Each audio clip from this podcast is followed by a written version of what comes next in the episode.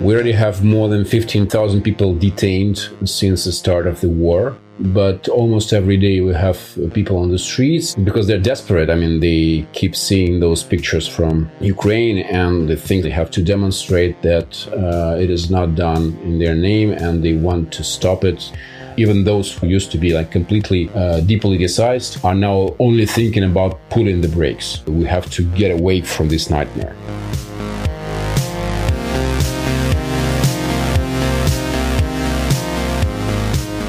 Hey guys, thank you all for tuning into your weekly Dissens podcast. In this week's episode, I'm joined by a very special guest by Greg Yudin, who is one of the most prominent voices of the Russian anti war protests. Greg Yudin is a sociologist, philosopher, and professor at the Moscow School of Social and Economic Sciences.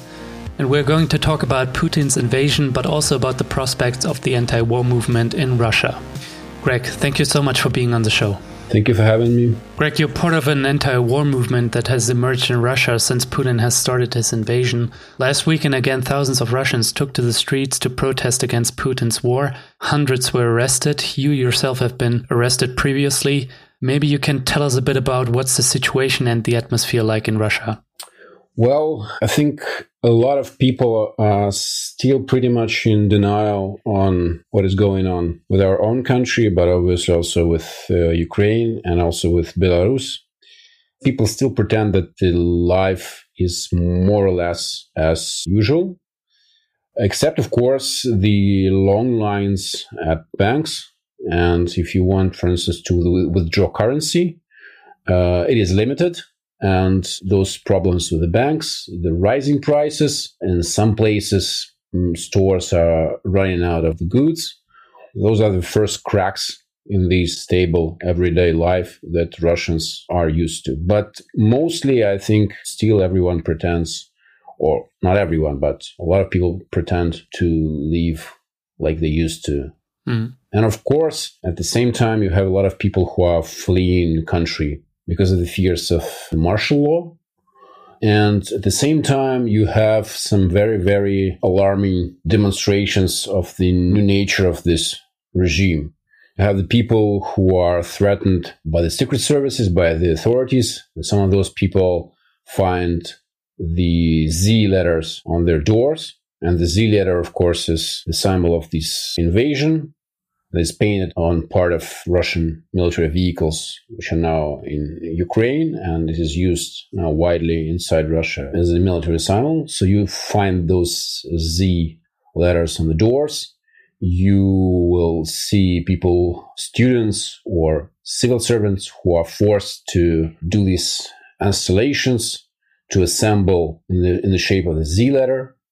And you will find, of course, a lot of intimidation and a lot of pressure in the universities, in the schools, uh, the working places, warning people about the consequences if they participate in anti-war rallies, but also instructing them about the causes behind these operations. So I would generally wrap it up saying that this is this is some some sort of mix of denial, fear, and defiance. Yeah, well, defiance is a good word, I guess, because it takes courage to protest the war right now in Russia. Greg, can you tell us a bit more about the anti war protest itself? Who is part of this anti war movement and how big is it actually?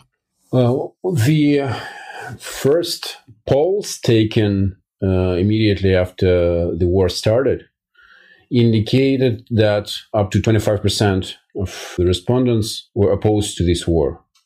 Now this number is going down, but this is going down because we are increasingly in a totalitarian state. And of course, under these conditions, the numbers no longer make sense. I mean, some people flee, some people are silenced. Mm-hmm. But those 20, 25%, they are mostly, I would say, what I would call a, a progressive class. A very broad term, perhaps, but it conveys sometimes a strange mix of the people who are in one way or another embedded in the global community, in the global culture. They are part of the global cultural flows, global economic flows. So they basically uh, see Russia as part of the global community. They tend to be younger. And uh, according to the same polls, there's a split among the young people on the attitude to this uh, military operation, whereas the, the elderly overwhelmingly support it. In addition to being younger, they tend to be more concentrated in big cities like Moscow and St. Petersburg, but also Novosibirsk, Yekaterinburg, Irkutsk. All of these cities uh, have seen pretty large uh, anti-war rallies. Mm-hmm. These people tend to be more educated, and obviously they tend to be less dependent on the TV channels because the TV audience is, uh, of course, overwhelmingly supporting any action undertaken by the government. Yeah, and, and interestingly, one of the studies demonstrates that those who are worse off are more likely to be against this war, probably because they understand that they will pay the price with their money, but also with the lives of their children. Yet another thing that I could add about this movement is it is pretty stubborn we already have more than 15,000 people detained since the start of the war. 15,000? That's so crazy. What happens to those people? Yeah, 15,000. Most of them were, were released. Uh, after that, some of them were sentenced to like five or 10 days in jail. Most of them were simply fined, which is relatively soft for Russia. But we have also seen uh, several occasions when the police stations, people were heavily beaten up and even sexually assaulted. So that happened already several times. And from what we have heard from those police officers who were exerting this violence, uh, they feel like they now have license to do whatever they want to do. Mm-hmm. But still, this sort of violence, I mean, it's very, very concerning, but it seems to be limited. And for that reason, perhaps people on the streets keep gathering almost every day now it tends to focus mainly on, on Sundays, but almost every day we have people on the streets. They're being detained, uh, they're being fined, and well, basically they face the risk of criminal persecution. Because according to Russian laws, if you participate in a rally three times, it's already a criminal case and it's up to five years in prison. And now we have additional laws passed by the parliament and signed by the president according to which you risk up to 15 and 20 years in prison. Well, honestly, I don't remember what for, but the idea is that if you are against the war and, and you demonstrate that. When we look at the level of repression that we're seeing now by state authorities in Russia, what's your explanation, Greg, for why are so many Russians still willing to risk so much in order to protest the war? So they're taking those serious risks. Well, for two reasons, uh, I think. One of them is because they're desperate. I mean, they keep seeing those pictures from Ukraine and they think that something should be should be done immediately. Something has to be done. They have to do something. They cannot stay home.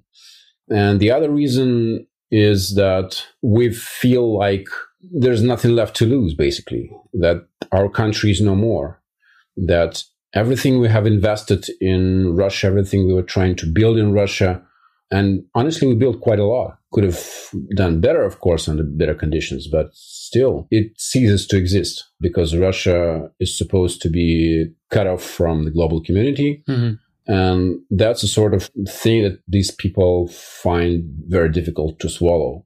And for that reason, they are willing to take those risks to go out on the streets, and basically having no hope, no hope for real support from abroad. Nobody would step up for them, but is still willing to demonstrate that uh, it is not done in their name and they want to stop it to save uh, Russia they love.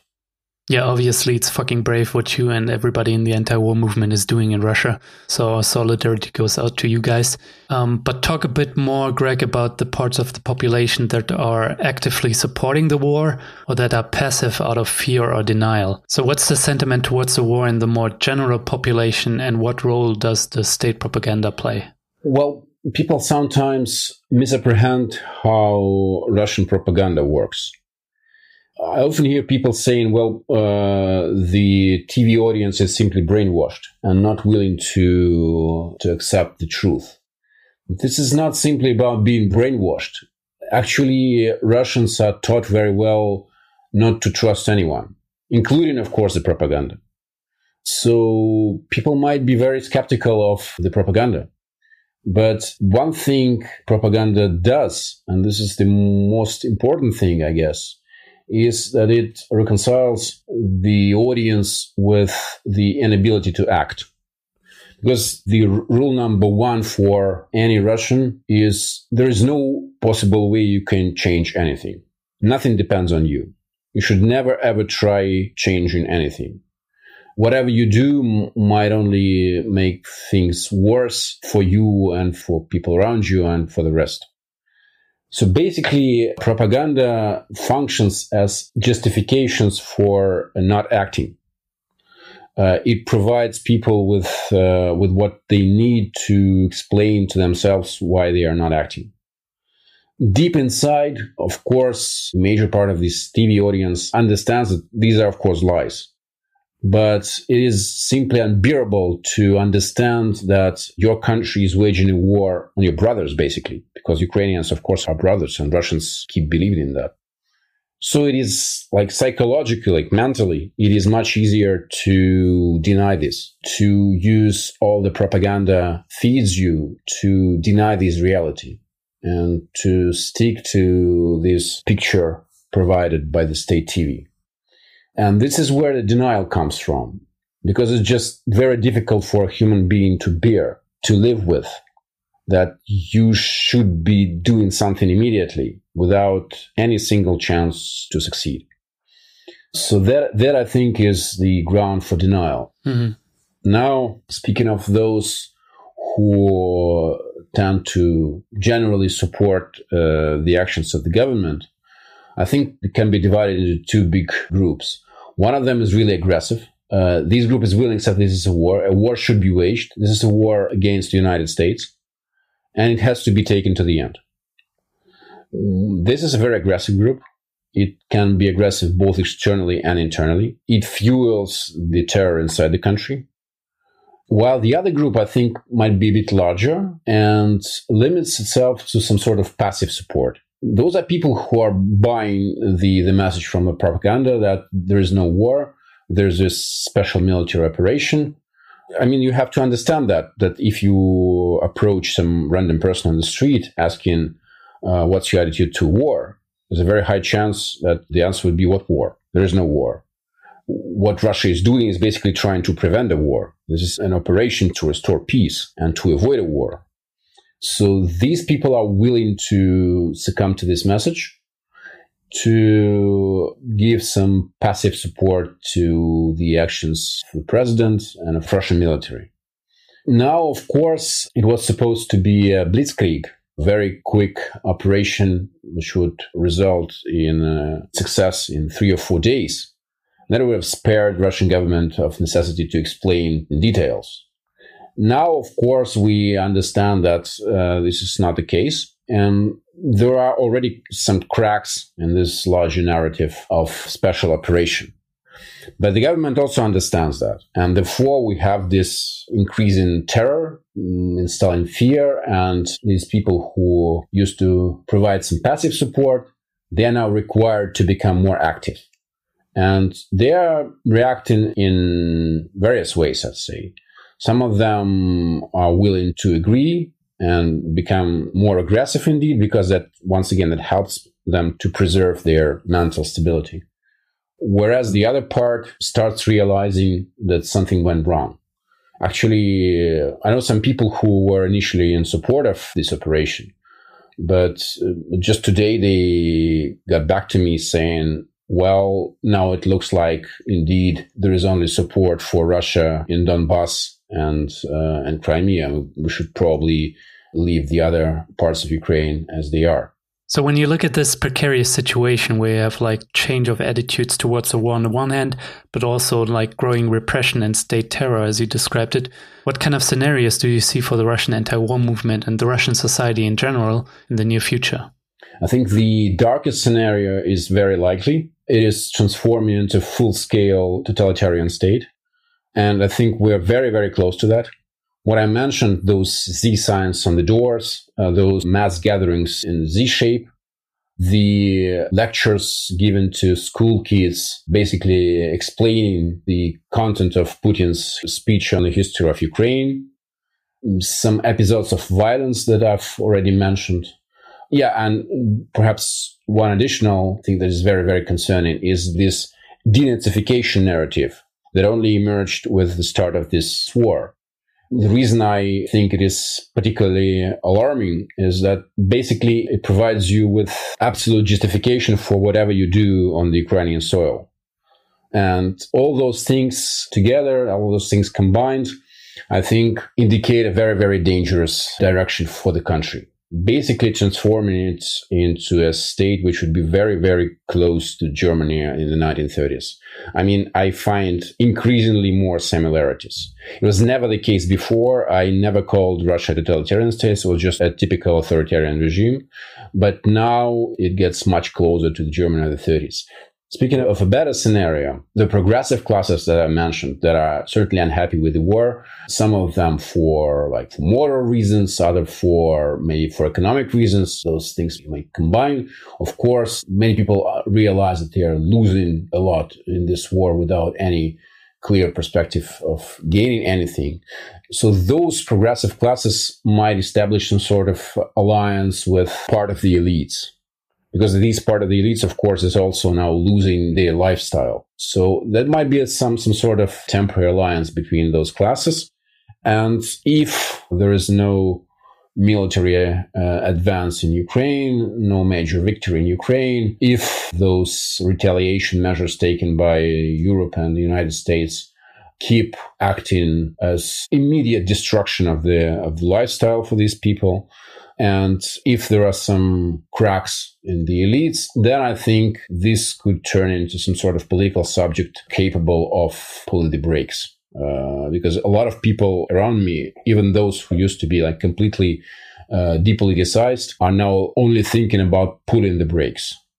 Just stop that. We want it to go on uh, as as it used to be before February 24th. We have to get away from this nightmare this attitude among those people who have resources, who have understanding, they are educated, they have something to lose, that might at some point translate into some sort of political action. I uh, don't hold this scenario for basic, but there is still possibility given the difficulties this military operation ran into.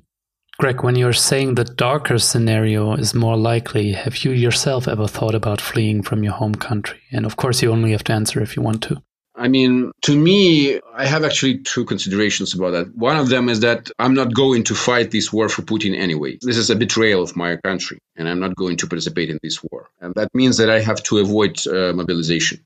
Consideration number two is we have to understand what are the opportunities for some sort of political action from the inside and from the outside if indeed uh, the worst things start happening, if uh, there is basically no room for any sort of meaningful resistance from the inside, then the question for me actually is whether you guys are ready to, to support some sort of resistance from the outside, some sort of political activism, political thinking from Russia, which would uh, endeavor to bring about a different Russia, to understand, to, to explain to the people what happened to Russia over those last 20 maybe 30 years.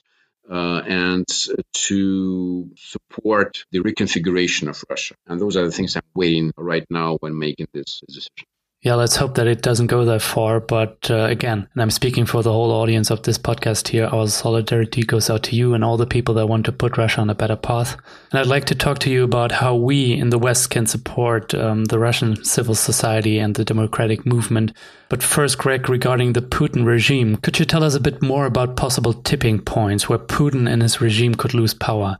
You already mentioned external factors like the resistance of Ukrainians and Western sanctions, but also internal factors like the growing unrest with the invasion. So, what are the key factors that could become dangerous for Putin? Well, I think there are actually three, yeah, and you just mentioned them. There are three main factors that are putting considerable pressure on Putin's regime. One of them is the resistance from the Ukrainians, was clearly underestimated. Then there is the cohesion and unified response from the global community, also very likely underestimated. And then there is the stubbornness of those protesting. Also, perhaps somewhat uh, underestimated because we've seen some preemptive measures taken before the invasion to suppress the organization but that measures definitely were not enough. And now we're seeing just a quick steps taken to retaliate, to stop it. There's a lot of a lot of talk about how to stop spreading fakes. And by fakes, it is meant, of course, any sort of alternative information about what's going on in Ukraine. The concern about those uh, so-called fakes already demonstrates that the information war, even on the Russian soil, is not going well.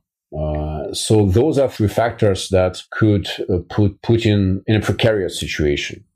And honestly, I don't know what are the prospects here because, well, from the military viewpoint, I'm not a military analyst, of course, but the fact that the initial plan failed, the initial plan of like taking um, Kiev in, in three days and having a parade there with Ukrainians embracing Russian soldiers with flowers was completely delusional. That plan failed but it doesn't mm-hmm. mean that he has no plan B. And the plan B apparently is grinding Ukrainian cities and pressing Ukrainian government, Ukrainian people into some sort of concessions. That might work. I don't know if Putin has enough time to do that. We still don't know if he has enough money, enough resources to do that. So that is one big if. Uh, yet another big if is the response uh, from the global community will be as coherent as it was for these uh, several weeks. Uh, well, imagine he steps up with this uh, nuclear blackmail. What would be the reaction of the global community when it want to trade Ukraine for some sort of imagined safety, or at least preventing World War III? And then, uh, as I mentioned, the third factor, uh, whether those groups protesting in Russia yeah, would be affected enough to start thinking of some sort of, of counteraction. And that's also far from being clear because many people are leaving the country. And that, of course, makes this anti war movement weaker but yet another important thing is that it can only work if these, you know, these lifestyle like changes uh, rapidly, drastically, swiftly. Because the idea that Russians will start suffering from economic downfall gradually and that will eventually lead them on the streets, uh, that's not going to happen. But losing their lifestyle might be a factor. And these three factors combined I guess might make Putin really cornered. Of course, he becomes extremely dangerous in this situation. But at some point, I think there could be some sort of opening in this situation. Greg, I also wanted to ask you what you think brought us into this situation, because I think in order to think about a better future, we have to understand how this war came about. When it comes to the causes of the invasion, what are Putin's motivations? Is it some kind of neo imperialism, some fear of democratization in neighboring countries, but also within his own country, or the fear of NATO pushing further east, as he claims? So, what's your perspective on that? I guess all these things uh, actually apply.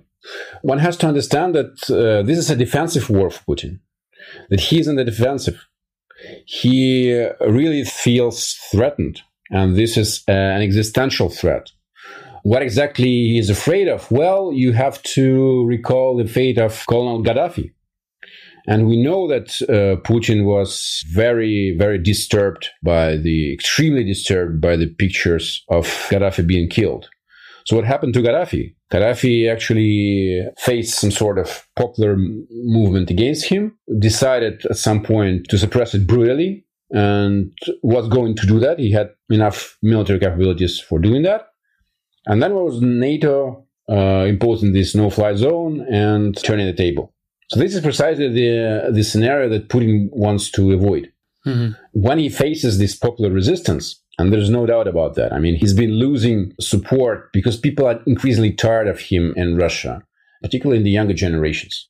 So some sort of popular uprising was imminent in Russia, just as happened in Belarus. And Belarus and Russia, they are very similar in terms of political culture.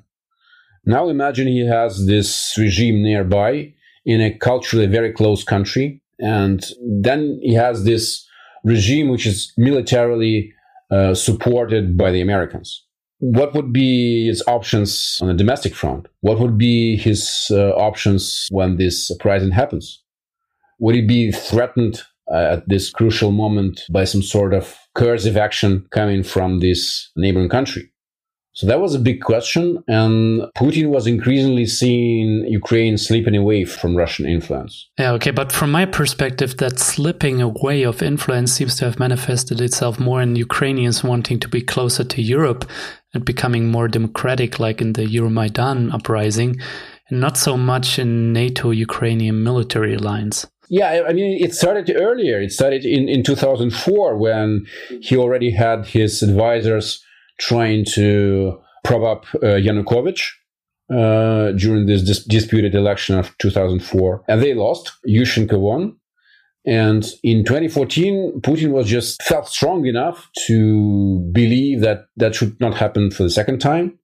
We have to keep Ukraine under control. And now that you have Zelensky in office who increasingly cooperates with the Americans on the military front, so the main danger for, for Putin is this military cooperation, because if there is a political regime secured and guaranteed by military means, it means that that type of regime cannot be just demolished. And this increasing cooperation that Zelensky started, I guess, in 2020 and in 2021, it made clear for Putin that, that if he wants to prevent uh, Ukraine from sliding away, he has to do it now, right now. That's the last point to do that, to decide the fate of Ukraine it will be too late just in, in one year or two because the American military presence would be just too large. And it was realized in, in Moscow that uh, Ukraine becomes a de facto member of NATO alliance without being admitted into it. Now that puts him into a situation of perceived existential threat that has to be resolved immediately. And I think the military operation, well, it was to a certain extent being planned for many years already, but one of the final phases of operation started in 2020 with this constitutional reform that effectively turned Russia into electoral monarchy. And then in 2021, of course, the final decisions were taken. So this is a defensive war, but it is, of course, an imperial war.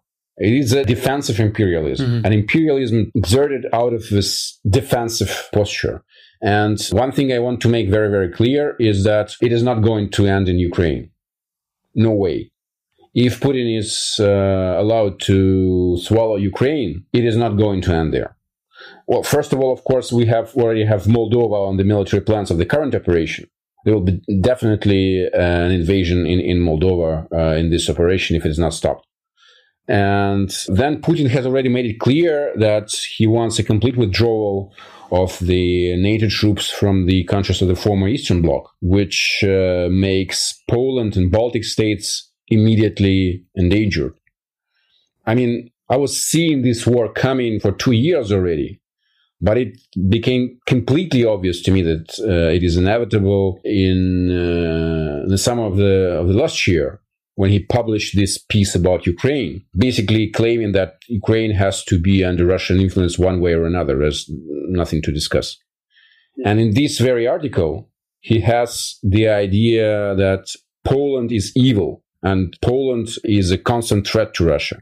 There is no doubt to me that Poland is, is next in line. And the way the Russian military commandment is planning this war, it has been planning this war for a very, very long time and the way they see this war. Of course, they're not waging a war against Ukraine. They simply don't believe Ukraine exists. Uh, still, at this point, they, they don't believe Ukraine and Ukrainians exist. They're waging a war on the West, and Ukraine is obviously only a first step in, in this war. I wonder, Greg, if you can tell us a bit more in what kind of thinking, what kind of ideology this defensive imperialism has its roots. I'm thinking about thinkers like Alexander Dugin, who propose a kind of ultranationalist but also imperial idea of an imagined Eurasia that's opposed to the liberal post Second World War order. So is Putin in a circle reading Alexander Dugin or someone else? You know, it's, it's really difficult to know what Putin and people around him, what they are reading, because it's a very, very close circle. Putin sits himself in bunker, and there's just a very, very limited number of people who saw him for several years already.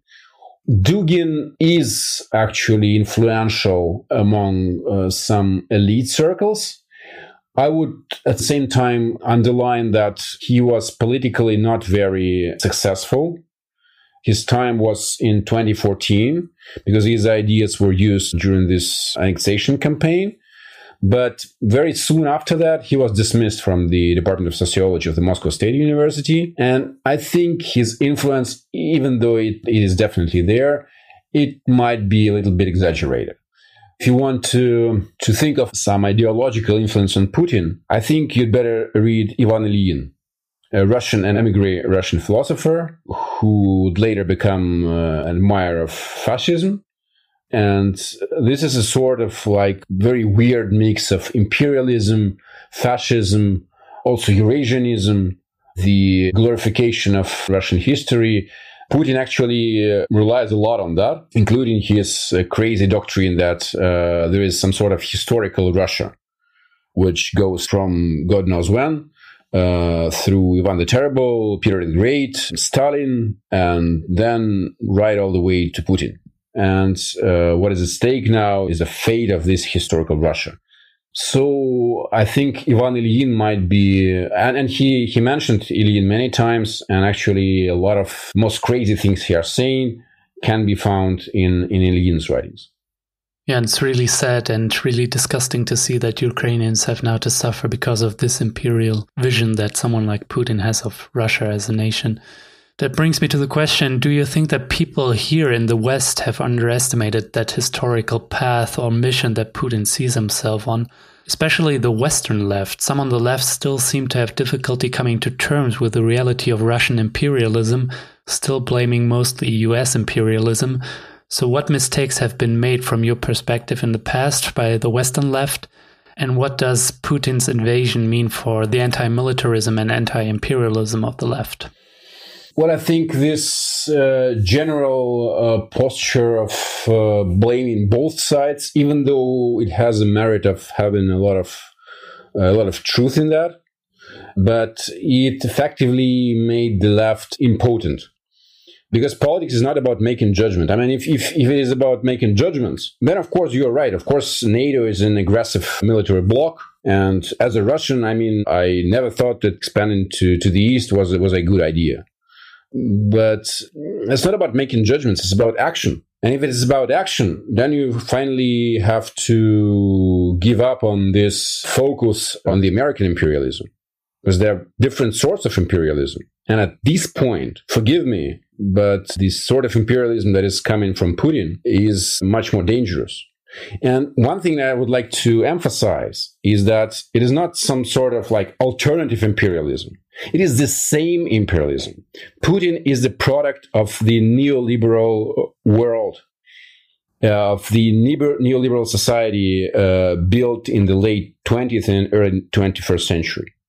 He's he's just so uh, skilled in mastering it. He understands very well uh, how to behave in this society. He understands the motivation of the people. He is completely sure that people are greedy and everything can be bought and sold and this is why he was able to corrupt european and american elites elites all over the world so the left should simply open up uh, its eyes on the very fact that Putin is a product of this system the pinnacle of this system. Mm-hmm. It has raised him, it has fed him up until the very end, when it was already very, very clear how dangerous he was. Still, a lot of uh, a significant part of the uh, elites all over the world was playing this business only, nothing personal, dangerous game.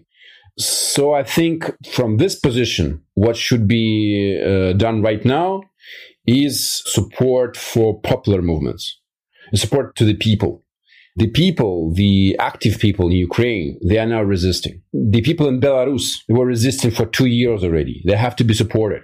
The people in Russia who are resisting, they have to be supported.